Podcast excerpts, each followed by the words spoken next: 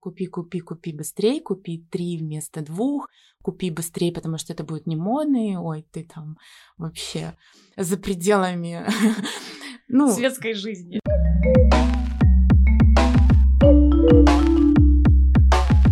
Привет, с вами Лина, и сегодня у нас выпуск, посвященный одежде.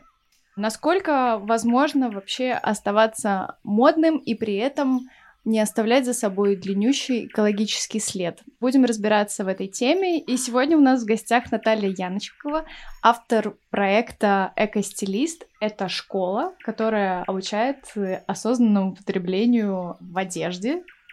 И больше расскажет, конечно, сама Наталья. Привет. Привет, я очень рада, что меня позвали, и мне приятно, что ты не спросила меня, эко-стилистика, это мы все в лопухах должны ходить. Просто это очень... Да, это очень распространенное мнение, и оно меня, конечно, пугает.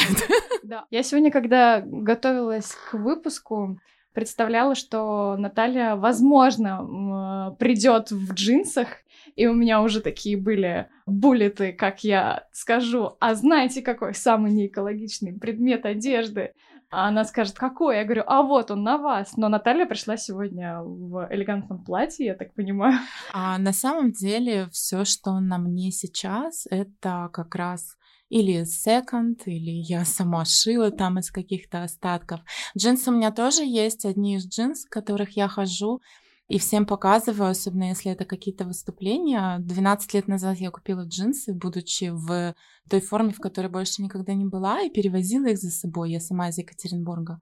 И в тот год, когда я отказалась от покупок вообще, я их увидела в своем гардеробе и такая, ну, кого ты обманываешь вообще? Ты никогда не будешь в таких размерах. И как раз были модные вставки, вот здесь как лампасы. Я из других старых джинсов взяла, перешила. И впоследствии я увидела точно такие же джинсы в коллекции Алены Ахмадулиной, они стоили 8 тысяч. Вот, то есть так я спасла на самом деле джинсы. И бюджет семейный. И бюджет, да, и выглядела вполне хорошо себе вот в тот голодный год. То есть это не просто экологично, это еще и выгодно. На самом деле очень часто люди начинают говорить об экономической выгоде, когда ты ходишь по секондам, когда ты ходишь по свопам, когда ты не покупаешь одежду. Но я к этому отношусь больше как к экономии все-таки нашего следа, нашего Ресурсов воздействия да, на окружающую среду. Как зародилась идея экостилиста? С чего все началось? Я знаю, что Наталья, вот мы буквально провели небольшую беседу перед э, запуском записи переводчик с турецкого языка, правильно я сказала? Да, я востоковед, турколог, переводчик турецкого языка по первому образованию. Второе образование у меня университетское, тоже с государственным дипломом, имиджиология, корпоративная культура. Но это было 15 лет назад. Так я и пришла в легкую промышленность э, с точки зрения со стороны сырьевой базы. Турция являлась сырьевой базой всегда очень хорошей.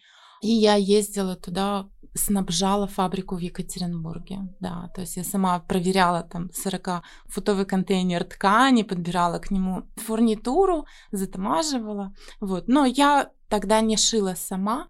С той стороны я туда зашла. Ездила по красильням, сама проверяла ткань на брак и так далее, подбирала оттенки. Ага, история началась уже очень давно. Очень давно, да. да. То есть да. я в легкой промышленности порядка там 15-17 лет. Ну, fashion-индустрии в разных ее категориях.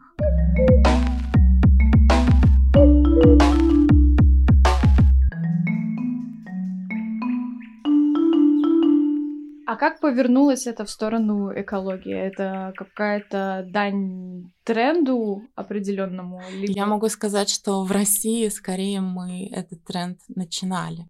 Дело в том, что зародилось это, как у многих женщин бывает, материнство сильно меняет тебя.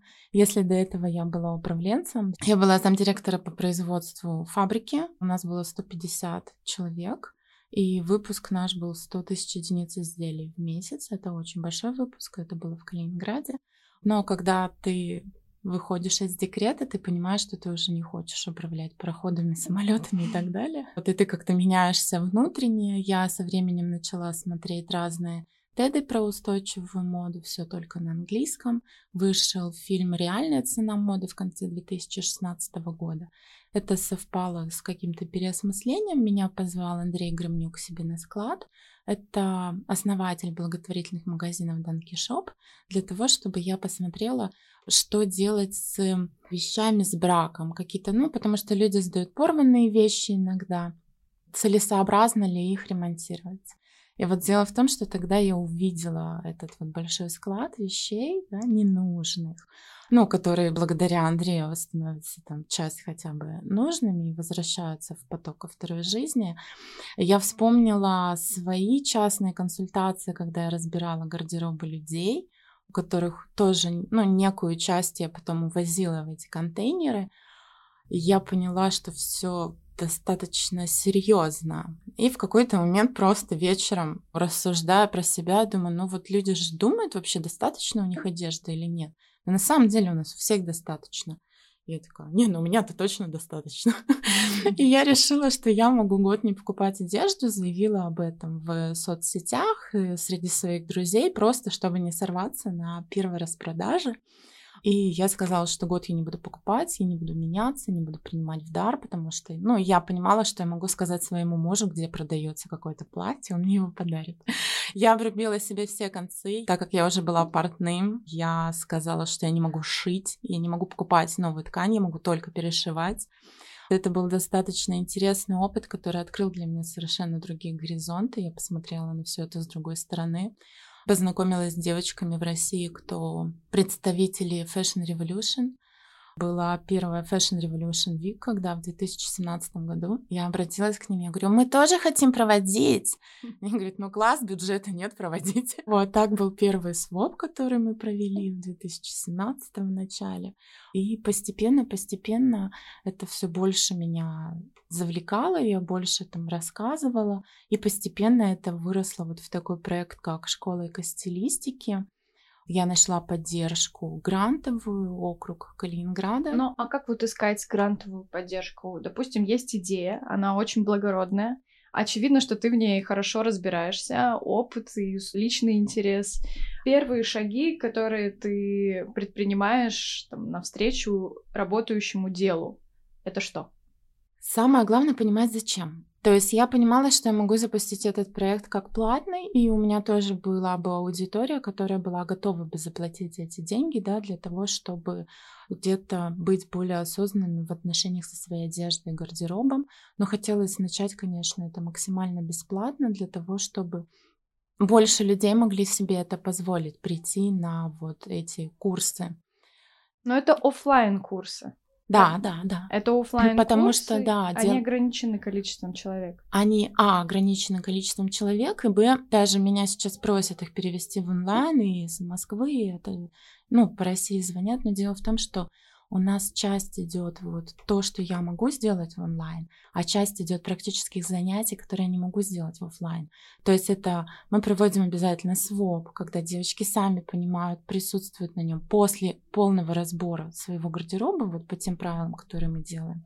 Потом они приходят обязательно на кастомайзинг, то есть они ремонтируют или переделывают свои вещи. Те, кто не может или не хочет ремонтировать, ну, что у них все в порядке бывает, они обязательно придут на это занятие и сошьют фруктовичок. Но как бы в любом случае это есть определенный практический навык, который необходим. И у нас проходит в конце уже фотосессия, через которую тоже они передают определенные посылы полученные во время занятий. Вот, то есть были очень интересные истории, когда девочка не могла участвовать в первом потоке, потому что у нее раком заболела бабушка в Литве.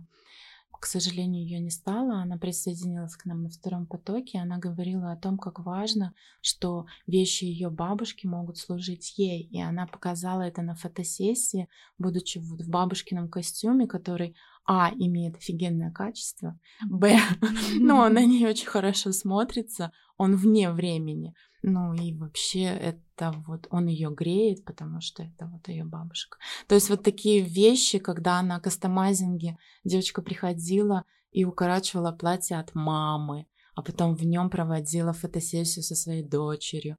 То есть вот это то, что мы не можем измерить деньгами, когда мы говорим, что мы экономим.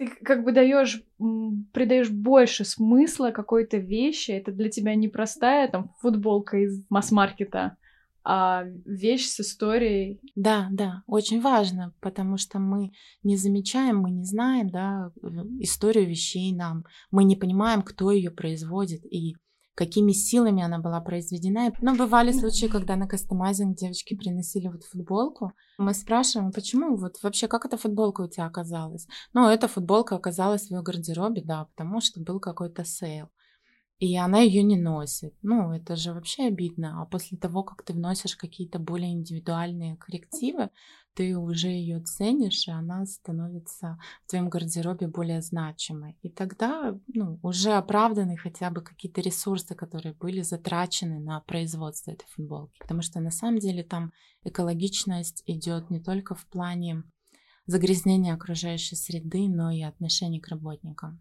Мы не задумываемся, кто там делает, а на самом деле в этой отрасли задействовано 152 миллиона детей не говоря уже о женщин бесправных и так далее. Мы затрагиваем эти вопросы, мы говорим о целях устойчивого развития и говорим о принципе глокальность, который мне нравится. Думаю, глобально, а действую локально. То есть да, мы не можем пойти сейчас изменить совершенно эту систему, но мы именно выбирая определенных производителей, можем влиять своим выбором. И задавая вопросы неответственным производителям, мы опять же меняем постепенно, постепенно, но им приходится оборачиваться в сторону экологичности вначале ради пиара, да, mm-hmm. я это не исключаю. Гринвошинг сейчас. Да, гринвошинг, он очень жесткий везде, в этом плане тоже, но мы как раз и учимся распознавать, где он. Потому что сознательное потребление это, это такое явление, когда человек принимает решение о покупке, исходя из всех данных.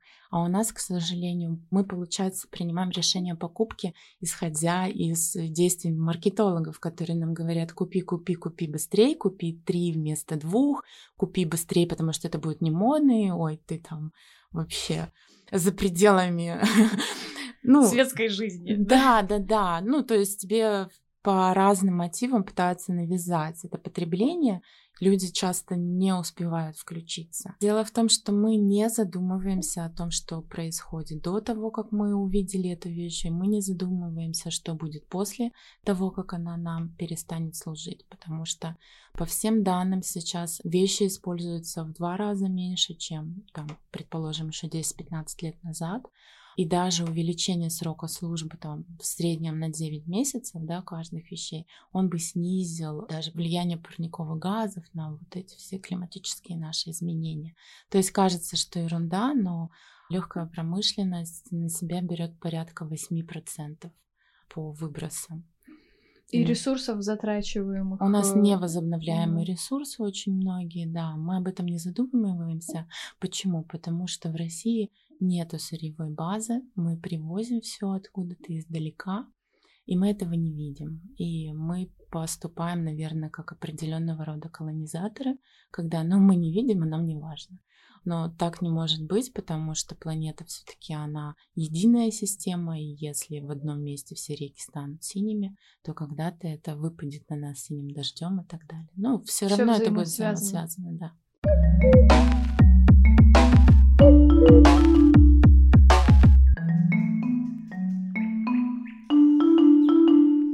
Насчет аудитории, которая прошла школу экостилиста, сколько человек поучаствовало в этой школе и какой вообще отклик получила сама программа?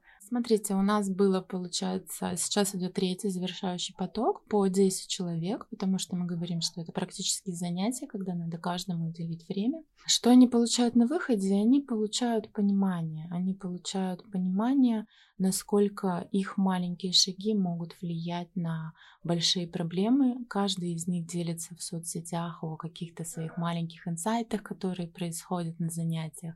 И это очень важно потому что эти люди, а, обычные девушки, да, они своими глазами это видят и своими словами доносят до своего окружения. И тогда для их окружения это тоже становится более понятным, потому что, конечно, очень многие воспринимают год э, без покупок одежды или какие-то такие эксперименты по-разному.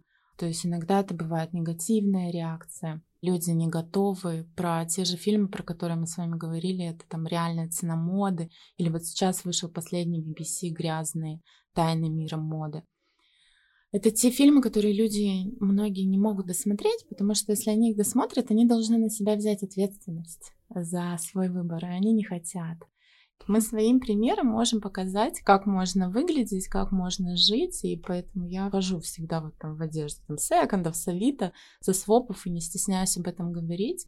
Я приходила. А, визуально, ну, это же просто не, бомж, не, да. не видно, а визуально, ну, мало того, что не бомж, что все выглядит достаточно в тенденции.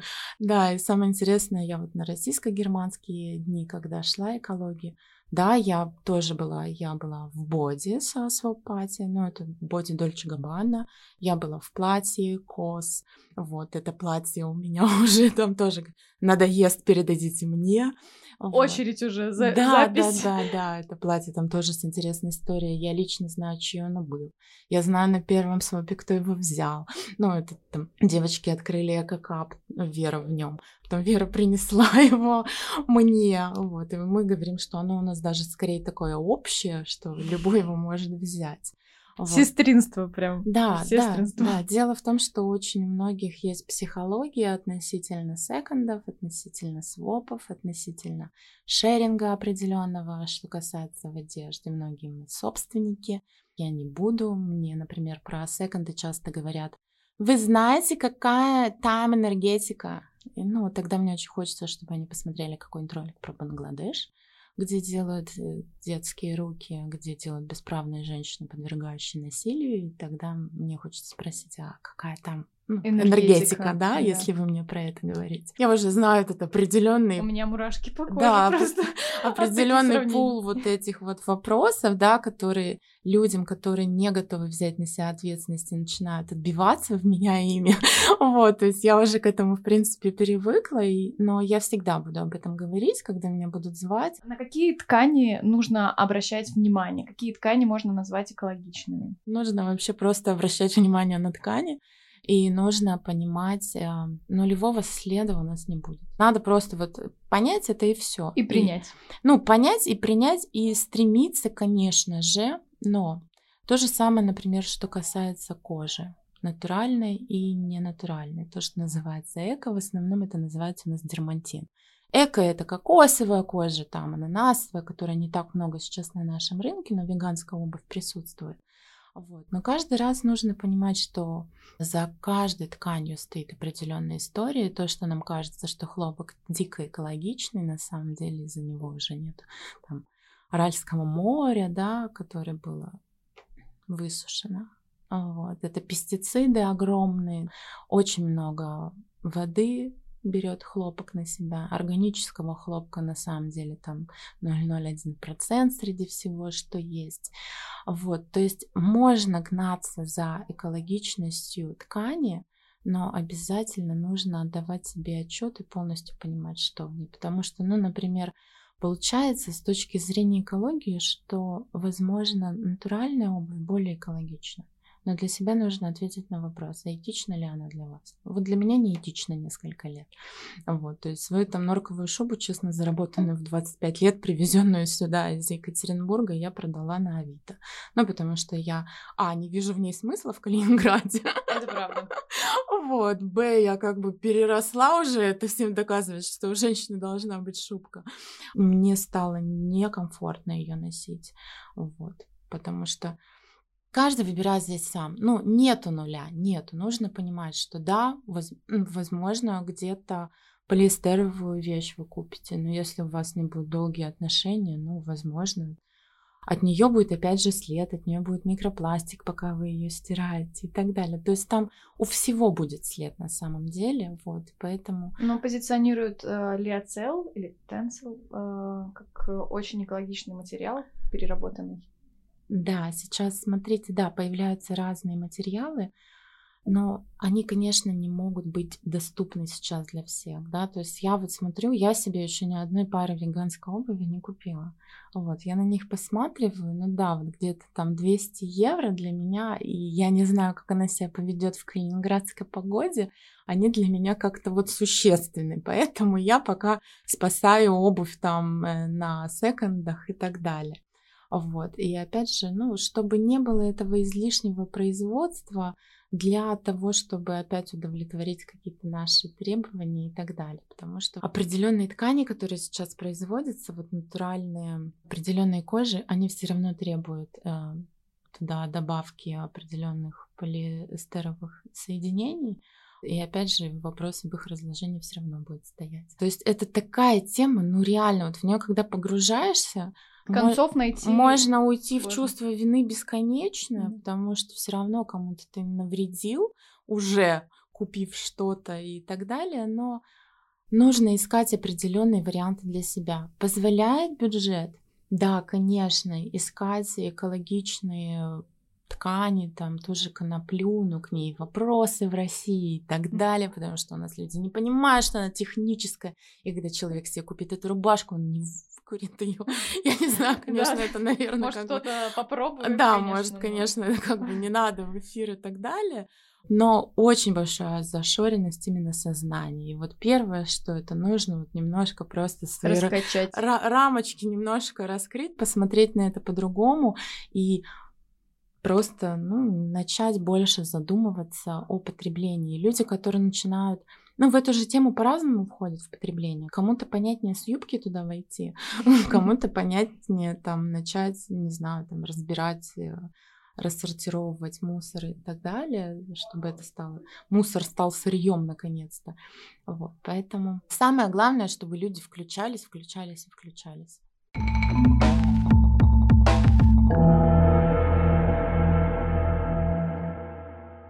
Итого. Ну что, первое и нулевое, я бы сказала, потому нулевое. что пять пойду дальше. Первое это включить мозг. Просто попытаться отличать импульсы, когда просто тебе не хватает каких-то эмоций от необходимости что-то купить. Необходимость что-то купить – это взвешенная очень э, вещь, произведенная на основе некоторых шагов разбора своего гардероба. Вот. Все остальное это импульсы. И когда тебе прям хочется и руки давят, пойду-ка я что-нибудь куплю, лучше понять, чего тебе на самом деле в этот момент не хватает и какой психологической таблеткой ты сейчас это хочешь закусить. И желательно помнить, что радость от покупки, вот такая клевая, клевая, длится 8 секунд. Mm-hmm. А, да, и самое главное помнить о том, какой большой был след определенный до того, как мы произвели вещь, и какие будут отношения после того, как эти вещи отслужат вам определенную уже службу. То есть первое, мы вообще включаем мозг, и где-то здесь нам нужно отключить какие-то свои вот такие эмоции, которыми мы хотим заменить. Какую я... дыру мы затыкаем. Да, да, какую дыру мы затыкаем, потому что мне очень часто говорят, нет, девочки вообще так не могут. Я говорю, ну год я выжила и прекрасно, вот, вообще прекрасно, потому что наоборот твои мысли, возможно, освобождаются для чего-то другого. Ты точно понимаешь, что источники этой радости нужно искать в другом месте, ты их находишь. Что еще? Если в определенный момент ты все-таки стоишь перед э, вещью, смотришь на нее и такой, я тебя куплю, то обязательно пообещать ей нужно носить ее не менее 30 раз. Это хоть как-то оправдывает те затраты ресурсные, которые были на нее затрачены. Представлять, какие, как вы потом будете с этой вещью прощаться, расставаться, а, выкинете вы ее или передадите кому-то, будете носить аккуратно и сможете передать на своп, либо продать, потому что очень часто мы представляемся такими эко-странными существами, которые вообще питаются воздухом и так далее. Солнечной энергией. Солнечной энергией, да, и очень хочется спасти мир, но многие люди не могут расстаться с вещами, которыми не пользуются, только потому, что они дороги финансово. Ну, тогда их можно продать, потому что вещи в любом случае должны работать. Вот вообще в любом. Вот, и это нормально, да, продать через Авито или какие-то другие площадки, там, друзьям и так далее. Что еще у нас есть по поводу экологичности? Это, конечно, а, задумываться о материалах, э, задумываться о странах, из которых это было сделано. И есть определенная пирамида потребления, когда мы говорим о том, что первое, что ты делаешь, это ты смотришь в свой гардероб и пытаешься еще раз надеть то, что есть в твоем гардеробе, потом ты пытаешься что-то сделать своими руками, сходить на своп, обменяться, потом пойти в секонд, и только наверху этой пирамиды стоит магазин. Если вот вы уже дошли до верха этой пирамиды, но я вообще очень плохо представляю, как можно дойти до верха этой пирамиды, потому что в любом случае, даже, например, сейчас я могу обратиться в любой соцсети и сказать там, ребят, мне на один день, там, не знаю, нужны там черные кожаные штаны. Вот. Ну, и в любом случае ты их найдешь, если ты четко будешь понимать, что тебе нужно. И вот если ты уже дошел до верха этой пирамиды, ты уже, когда идешь в магазин за новой вещью, да, там, понимаешь, что ты ее будешь носить 30 раз, ты должен думать, кому ты идешь. Ты идешь в масс-маркет, который в цене твоей футболки 100 рублей имеет там 50 копеек, это работа, 50 копеек это сырье, остальное все это другие расходы, либо ты идешь к местным производителям, которым ты а можешь зайти и спросить, ребята, откуда ткань, кто делает, а в каких условиях. И нужно понимать, что местные дизайнеры, локальные бренды, они больше заинтересованы в людях, они более человечны, они больше идут на диалог, они более открыты, они более прозрачны. Для них каждый клиент более ценен. Вот, и поэтому я бы, конечно, обращала внимание на это. Это снижение экологичного следа, опять же, потому что а, дело в том, что мы уже говорили, что у нас нет сырьевой базы. В любом случае сырье к нам летит, плывет откуда-то, но часто бывает так, что сырье для того, чтобы быть произведено, производится в одном месте, потом оно везется в другое место для отшива, а потом оно уже только попадает к нам. И поэтому, чтобы вот оно в лишнее место не заезжало на отшив, хотя бы сразу же попадало к нам. Ну и плюс это деньги остаются все-таки в экономике, если опять же смотреть на это с этой точки зрения. Сколько это у нас было сейчас примерно? 3, ну, 4, 5? 4 точно было. Я всех прошу помнить о стоимости носки. Есть такое понятие в стилистике. Стоимость одной носки. Когда вы покупаете футболку за 100 рублей, вы ее надели два раза, либо это какое-то платье на одну вечеринку за 700 рублей, которое, ну, вроде ж даром, и не покупайте себе хорошие, качественные, дорогие вещи, возможно, там и местных производителей. Помните, что пальто, которое может стоить там больших денег, там, предположим, 15-30 тысяч, и оно будет вам полностью подходить по цветовым характеристикам, по фигуре, отвечать вашим требованиям, ну, вашим ролям определенным в обществе, вы его проносите не один сезон. И если количество, и если эту стоимость разделить на количество носок, то получится стоимость ниже, там 20-30 рублей. То есть к этому нужно относиться как к инвестированию и помнить, что мы не настолько богаты, чтобы покупать дешевые вещи. Вот, то есть лучше купить одну вещь, но которая будет э, работать, которая отработает вам, отработает еще кому-то, чем стремиться за количеством. Аминь. На это. Ура!